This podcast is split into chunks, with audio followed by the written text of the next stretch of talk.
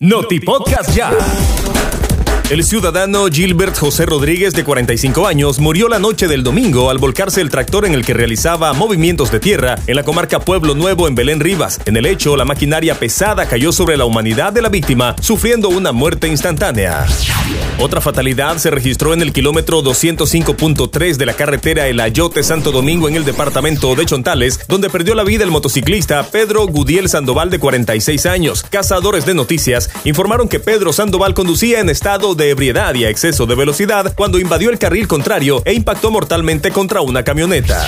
También la tarde del domingo perdió la vida el motociclista Randall Espinosa Castillo de 19 años, quien en estado de ebriedad y a exceso de velocidad se estrelló contra un paredón. La tragedia se registró en el kilómetro 93.4 de la carretera Panamericana Sur en Belén Rivas.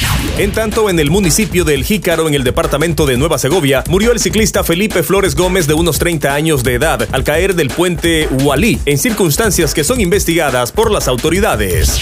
Por otra parte, en el kilómetro 36 de la carretera panamericana en Tipitapa murió de manera inmediata el motociclista Eberto Macís Granado de 32 años al estrellarse contra la parte trasera de un camión. La tragedia se registró la noche del sábado cuando en presunto estado de ebriedad el motociclista no guardó la distancia e impactó contra el pesado vehículo estacionado a un lado de la vía.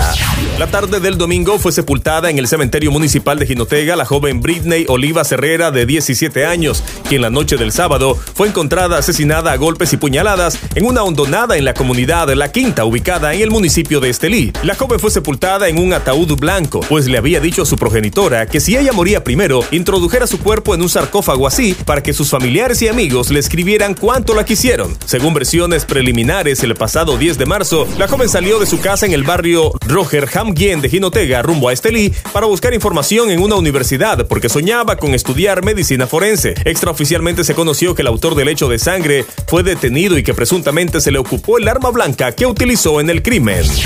El ciudadano Hernaldo Villarreal, conocido cariñosamente como Popa, se ahogó la mañana del domingo al realizar un clavado en una parte honda del puerto de Moyogalpa, isla de Ometepe, en las aguas del lago Cocibolca. El cuerpo fue recuperado por amistades que se preocuparon al no verlo salir a la superficie.